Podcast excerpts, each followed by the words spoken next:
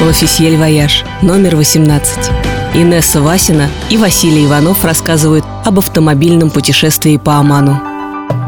Оман среди своих деловитых соседей по Аравийскому полуострову, Объединенных Арабских Эмиратов, Бахрейна, Катара и Саудовской Аравии держится особняком умеренно застраивает пустыню небоскребами, не спешит поражать мир технологическими прорывами в 22 век, прирастать искусственными островами или отливать в золоте что-то большое в натуральную величину. Но и не отгораживается от мира плотной завесой традиций. Большинство приезжающих в Оман начинают знакомство со страной со столицы султаната – Маската. И нередко им и заканчивают, ведь помимо классических городских удовольствий и видов, Маскат еще и главный морской курорт с отличными песчаными пляжами, хорошими отелями и ресторанами и прочими атрибутами мегаполиса, которому повезло быть построенным у большой воды. Но как о море нельзя судить с берега, так и о стране нельзя судить по столице. Поэтому в свой маршрут, помимо Маската, мы включили и горы, и оазисы, и снова побережье, но уже самые удаленные от столичного мегаполиса – Салалу.